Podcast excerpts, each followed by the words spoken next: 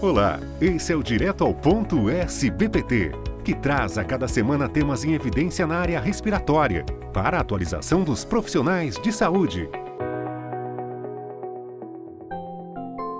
Olá, no podcast de hoje teremos três convidados: o Dr. Rogério Souza, a doutora Jaquelina Ota Aracaki e o Dr. Frederico Tadeu, que falarão conosco sobre a importância de uma abordagem sistematizada na hipertensão pulmonar tromboembólica crônica. E começamos com a doutora Jaquelina Ota Aracaki, que é professora adjunta da disciplina de pneumologia e coordenadora do setor de doenças da circulação pulmonar da Escola Paulista de Medicina da Unifesp. Bem-vinda, doutora. Eu gostaria inicialmente de agradecer à SBPT pela oportunidade de estar abordando esse tema tão importante que é a hipertensão pulmonar tromboembólica crônica. É, doutora, quais são os pontos importantes para o diagnóstico do paciente com hipertensão pulmonar tromboembólica crônica? O principal ponto é a suspeita clínica. Isso deve acontecer em diferentes cenários principalmente após um episódio de tromboembolia pulmonar aguda, no segmento desse paciente. Se esse paciente continuar sintomático, com dispneia após pelo menos três meses de anticoagulação adequada, nós devemos pensar na possibilidade de hipertensão pulmonar tromboembólica crônica. Os outros cenários são na investigação de dispneia né, e também na investigação de hipertensão pulmonar. Então, nessas situações, como a gente deve fazer essa abordagem? Então, geralmente, o primeiro exame de triagem é o ecocardiograma. Se ele mostrar sinais de hipertensão pulmonar, a gente deve prosseguir a investigação.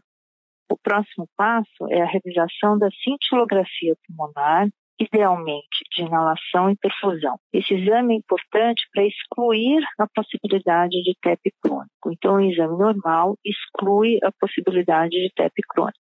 Uma vez positivo, existem a possibilidade de outros diagnósticos diferenciais, então é fundamental que seja feito um outro exame de imagem. O exame de escolha seria arteriografia pulmonar ou angiografia pulmonar por tomografia computadorizada ou a conhecida tomografia de tórax protocolo TEP. Esse exame é fundamental para identificação das falhas de enchimento, ou mesmo na possibilidade dos diagnósticos diferenciais, como uma estenose de artéria pulmonar, por exemplo, ou angiosarcoma de artéria pulmonar. Então, uma vez se identificando as falhas de enchimento, os trombos, eu consigo é, definir o diagnóstico, como também, muitas vezes, definir o, o tratamento a ser seguido ou seja, avaliar a operabilidade, tratamento clínico ou cirúrgico. Em algumas situações se faz necessária a associação de algum outro exame, como a arteriografia pulmonar digital, né? Ou mesmo em situações onde a tomografia de tórax não possa ser realizada, a ressonância magnética de artérias pulmonares.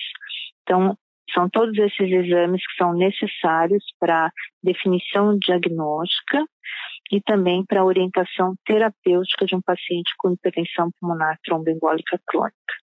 Vale só lembrar que existe a possibilidade da doença tromboembólica crônica, é aquele paciente com trombo crônico, com sintoma, mas ainda sem hipertensão pulmonar. Então, o exame definitivo para a gente fechar esse diagnóstico é pelo cateterismo cardíaco direito, onde nós vamos avaliar os níveis de pressão nas artérias pulmonares, calcular a resistência vascular pulmonar e também poder avaliar o débito cardíaco. Então, com isso, eu consigo, de fato, é, definir o diagnóstico de hipertensão pulmonar tromboembólica crônica. Agora, a nossa pergunta é para o Dr. Rogério de Souza, que é professor titular da disciplina de pneumologia da Faculdade de Medicina da USP. Olá, doutor. Olá, obrigado pelo convite, é um prazer estar aqui. É, doutor Rogério, quais são as principais formas de tratamento que temos hoje? A hipertensão pulmonar tromboembólica crônica é uma das formas de hipertensão pulmonar em que houve maior avanço do ponto de vista de manejo ah, ao longo dos últimos anos. Né? De uma forma geral, o paciente com hipertensão pulmonar trombólica crônica tem que sempre ser avaliado com vistas à cirurgia, à realização de endarterectomia pulmonar. porque a cirurgia ela é potencialmente curativa para esse paciente. A retirada do material que obstrui as artérias pulmonares pode levar a um completo desaparecimento da hipertensão pulmonar e, portanto, cura da doença. Mas ao longo dos últimos anos, outras técnicas foram desenvolvidas, não, é, entre elas o uso de medicamentos, quer dizer, medicamentos que atuam direto na circulação pulmonar, que se mostraram benéficos também para a hipertensão pulmonar tromboembólica crônica, e mais recentemente a angioplastia pulmonar, em que através do cateterismo cardíaco se faz um balonamento, né? Você entra em cada um dos segmentos pulmonares, em múltiplas sessões, você entra e você com o balão, você abre aquela lesão e você com isso facilita o fluxo de sangue. O grande, a grande importância não foi só o desenvolvimento dessas novas modalidades terapêuticas, mas também das estratégias que combinam essas modalidades terapêuticas. Então, um paciente, quando não é possível ser feita a cirurgia, como, ah, como ele é avaliado para potencial realização da angioplastia, ou ainda como deve ser feito o tratamento clínico desse paciente, como eu combino essas técnicas para o mesmo paciente. Acho que esse foi o ganho que nós tivemos ao longo dos últimos anos e que as recomendações da Sociedade Brasileira de Pneumologia e Fisiologia agora trazem para todos aqueles que de alguma forma têm contato com o paciente com hipertensão pulmonar tromboembólica crônica. Então isso facilita muito na padronização de conduta frente a esses pacientes, uma vez que essas técnicas são razoavelmente recentes né, e a combinação entre elas é ainda mais recente. Acho que o, o ganho que nós temos agora com a publicação das diretrizes é porque existe um direcionamento claro para baseado naquilo que de melhor evidência científica nós temos de como combinar essas técnicas e como beneficiar o máximo possível o paciente com hipertensão pulmonar tromboembólica crônica. E nossa última pergunta vai para o Dr. Frederico Tadeu, coordenador do Grupo de Circulação Pulmonar dos hospitais Madre Teresa e Júlia Kubitschek de Belo Horizonte. Olá, doutor.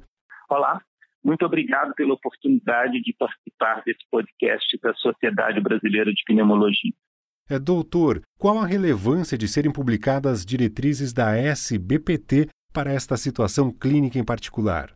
A publicação das diretrizes é, da Sociedade Brasileira de Pneumologia sobre a hipertensão pulmonar tromboembólica crônica será de grande relevância para a medicina no Brasil. A hipertensão pulmonar tromboembólica crônica habitualmente é uma sequela da embolia pulmonar, que é uma entidade nosológica muito comum no nosso meio estimando-se em torno de 600 mil casos novos de embolia pulmonar aguda por ano nos Estados Unidos. Desses pacientes, em torno de 30% deles permanecem com trombos residuais e 3% vão ter a embolia pulmonar tromboembólica crônica. A embolia pulmonar tromboembólica crônica, ela provoca uma séria consequência na vida do paciente, que é a limitação à capacidade ao exercício.